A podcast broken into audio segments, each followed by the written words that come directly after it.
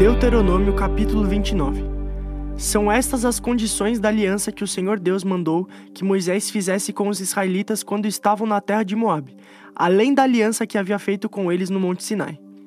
Moisés mandou reunir todo o povo. Então lhes disse: Quando vocês estavam no Egito, viram o que o Senhor fez com o rei e os seus oficiais e com todo o país. Vocês viram as pragas, os milagres e as outras coisas espantosas que ele fez. Mas até o dia de hoje, o Senhor não deixou que vocês percebessem, ouvissem ou entendessem tudo o que viram. Durante 40 anos, ele os guiou pelo deserto. Nesse tempo todo, não ficaram gastas as roupas que vocês vestiam, nem as sandálias que calçavam. Vocês não tinham pão para comer, nem vinho ou cerveja para beber. Mas Deus lhes deu tudo o que precisavam, a fim de que ficassem sabendo que Ele é o Senhor, o nosso Deus. Quando chegamos aqui em Moabe, aconteceu que Seom, rei de Esbom e Og, rei de Bazã, saíram com seus exércitos para lutar contra nós. Nós os derrotamos, ficamos com as terras deles e as repartimos entre as tribos de Ruben e de Gade, e metade da tribo de Manassés. Portanto, cumpram todas as condições desta aliança para que tudo o que fizerem dê certo. Hoje todos vocês estão aqui na presença do Senhor nosso Deus, os chefes das tribos, os líderes e as autoridades, todos os homens, as crianças, as mulheres, todos os estrangeiros que moram no acampamento, até os que cortam lenha e os que carregam água. Vocês estão aqui para prometer que vão cumprir a aliança que o Senhor nosso Deus jurou que ia fazer. Ele está fazendo essa aliança com vocês hoje, para que sejam o seu povo escolhido e para que ele seja o Deus de vocês, conforme lhes prometeu e conforme o juramento que fez aos nossos antepassados Abraão, Isaque e Jacó.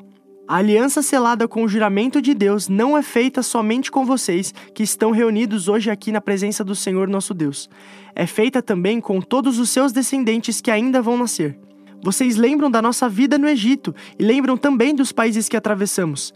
Vocês viram os ídolos nojentos que os povos daqueles países adoram, as imagens de madeira, de pedra, de prata e de ouro.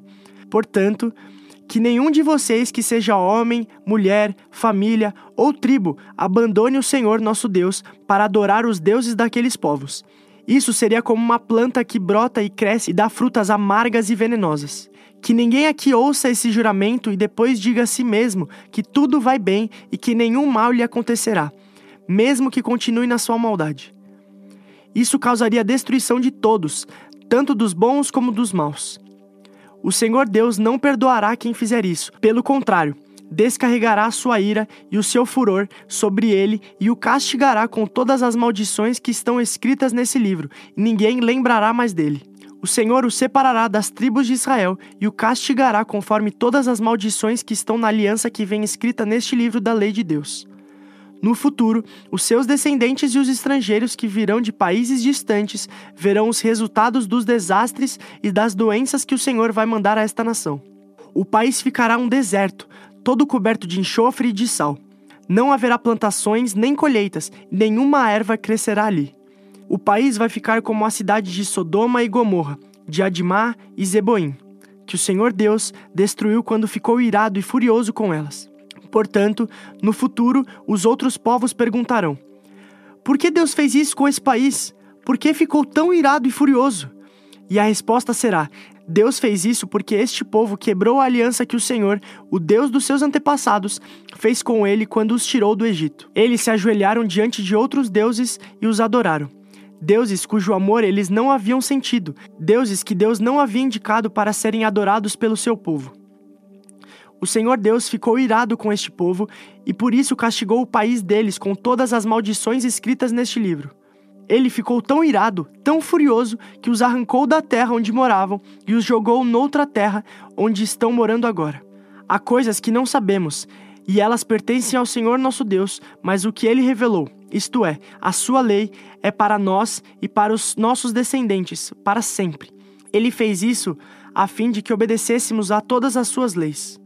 Deuteronômio capítulo 30 Moisés disse ao povo: eu já anunciei a vocês as bênçãos e as maldições que Deus prometeu mandar. Quando ele fizer cair sobre vocês os castigos e vocês estiverem espalhados por todas as nações onde o Senhor nosso Deus o estiver jogado, vocês lembrarão daquelas bênçãos e maldições.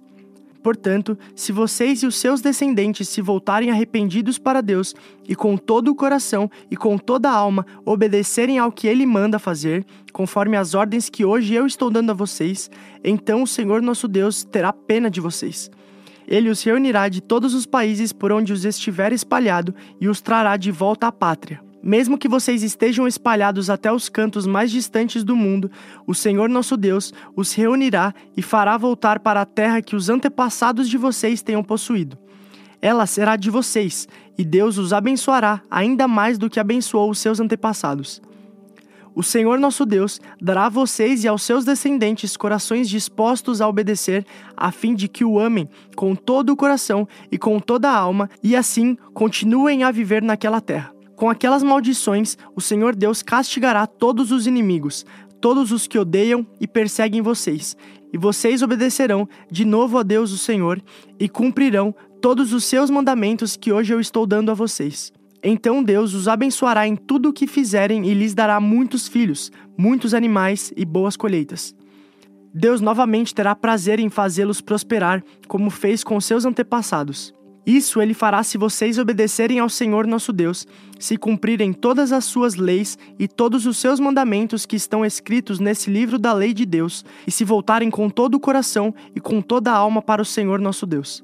Os mandamentos que hoje estou dando a vocês não são difíceis de entender, nem de cumprir. Não estão lá em cima no céu de modo que vocês perguntem: quem subirá até o céu a fim de nos trazer os mandamentos para os ouvirmos e os cumprirmos? Nem estão do outro lado do mar, de modo que perguntem: quem atravessará o mar a fim de nos trazer os mandamentos para os ouvirmos e cumprirmos? Pelo contrário, os mandamentos estão aqui com vocês. Vocês os guardam no coração e podem recitá-los e por isso devem cumpri-los. Hoje estou deixando que vocês escolham entre o bem e o mal, entre a vida e a morte. Se vocês obedecerem aos mandamentos do Senhor nosso Deus, que hoje eu estou dando a vocês, e o amarem e andarem no caminho que ele mostra, e cumprirem todas as suas leis e todos os seus mandamentos, vocês viverão muito tempo na terra que vão invadir e que vai ser de vocês. E Deus os abençoará e lhes dará muitos descendentes.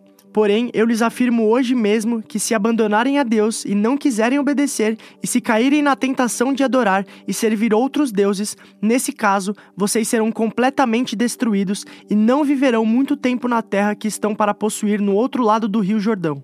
Neste dia, chamo o céu e a terra como testemunhas contra vocês. Eu lhes dou a oportunidade de escolherem entre a vida e a morte, entre a bênção e a maldição. Escolham a vida, para que vocês e os seus descendentes vivam muitos anos. Amem o Senhor nosso Deus, obedeçam ao que ele manda e fiquem ligados com ele.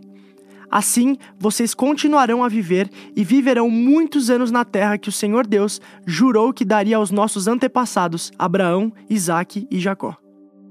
Jó capítulo 18 Então, Bildade da região de Sua, em resposta, disse: Jó, por que você não para de falar? Cale-se e preste atenção, e então poderemos conversar. Porque você pensa que não temos juízo e que somos como os animais. Com a sua raiva, você só está se ferindo. Será que por você estar zangado o mundo vai virar um deserto? Será que por sua causa as montanhas vão mudar de lugar? A vida do perverso se acabará como a luz que se apaga, como as chamas do fogo que deixa de queimar. A lamparina da sua casa não brilhará mais, em vez de luz haverá escuridão. O perverso andava com passos firmes, mas agora está tropeçando. Os seus próprios planos o fazem cair. Ele pisa uma rede e os seus pés ficam presos. A armadilha o pega pelo calcanhar e o laço o aperta. A armadilha estava escondida no chão, no caminho por onde ele ia passar. A ameaça de todos os lados o deixam apavorado. Elas o perseguem a cada passo. Ele era rico, mas agora passa fome. A desgraça está pronta para cair em cima dele. Uma doença mortal se espalha pelo seu corpo e faz com que os seus braços e pernas apodreçam. Ele é arrancado da sua casa onde vivia seguro e arrastado até a presença do rei, isto é, a morte. Essa casa será desinfetada com enxofre e depois um estranho vai morar nela. O perverso é como uma árvore seca, seca desde as raízes até os galhos mais altos. Ninguém lembrará mais dele. O seu nome será esquecido na sua terra ele será expulso do mundo dos vivos e da luz será jogado na escuridão. Não deixará filhos nem netos, não terá descendentes que fiquem com a sua casa. Em toda parte, os que ouvirem falar do seu fim tremerão de medo e pavor. É esse o fim dos maus daqueles que não querem saber de Deus. Atos capítulo 7, versículos 1 a 22. O grande sacerdote perguntou a Estevão: O que essas pessoas estão dizendo é verdade? Estevão respondeu: Irmãos e pais, escutem. O glorioso Deus apareceu ao nosso antepassado Abraão quando este morava na região da Mesopotâmia, antes de morar na cidade de Arã. E Deus lhe disse: Saia da sua terra e do meio dos seus parentes e vá para uma terra que eu lhe mostrarei. Então ele saiu da caldeia e foi morar em Arã. Depois que o pai dele morreu, Deus trouxe Abraão para esta terra onde vocês agora estão morando. Ele não deu a Abraão nem mesmo um palmo desta terra, mas prometeu que ia lhe dar toda esta terra e que depois ele seria dos seus descendentes. Quando Deus fez essa promessa, Abraão ainda não tinha filhos. Ele disse a Abraão: Os seus descendentes vão viver como estrangeiros em outra terra. Ali eles serão escravos e serão maltratados durante 400 anos. E Deus disse ainda: Eu castigarei a nação que os escravizar. Depois disso, eles voltarão daquela terra e me adorarão neste lugar. Deus deu a Abraão a cerimônia de circuncisão como prova da aliança que fez com ele. Por isso, Abraão circuncidou seu filho Isaque uma semana depois do seu nascimento. Isaac circuncidou seu filho Jacó, e Jacó fez o mesmo com seus doze filhos, os patriarcas. Estevão continuou: Os irmãos de José tinham inveja dele e o venderam para ser escravo no Egito. Mas Deus estava com ele e o livrou de todas as suas aflições. Quando José apareceu diante de Faraó, rei do Egito, Deus lhe deu sabedoria e modos agradáveis. E Faraó o nomeou governador do Egito e do palácio do rei. Depois houve falta de alimentos e muito sofrimento no Egito e em Canaã, e os nossos antepassados não tinham mais o que comer. Mais tarde, Jacó ouviu dizer que no Egito havia trigo e mandou pela primeira vez os nossos antepassados até lá. Na segunda vez, José contou aos seus irmãos quem ele era, e Faraó ficou sabendo da família de José. Então José mandou buscar o seu pai Jacó e todos os seus parentes, a fim de irem para o Egito. Eram 75 pessoas ao todo. Jacó foi para o Egito e ali ele e os seus antepassados ficaram morando até o dia da morte deles. Depois, os corpos deles foram trazidos para Siquém e postos no túmulo que Abraão tinha comprado dos descendentes de Amó por um certo preço. Quando estava chegando o tempo de Deus cumprir o juramento que havia feito a Abraão, o nosso povo tinha aumentado muito no Egito. Então o rei, que não sabia nada a respeito de José, começou a governar o Egito. Esse rei enganou e maltratou os nossos antepassados, a ponto de obrigá-los a abandonar as suas próprias criancinhas para que elas morressem. Nesse tempo, nasceu Moisés, que era uma linda criança, e durante três meses os seus pais cuidaram dele em casa. Mas quando tiveram que abandoná-lo, a filha do rei o adotou e criou como seu próprio filho. E assim ele foi instruído em toda a ciência dos egípcios e se tornou um homem que falava e agia com autoridade.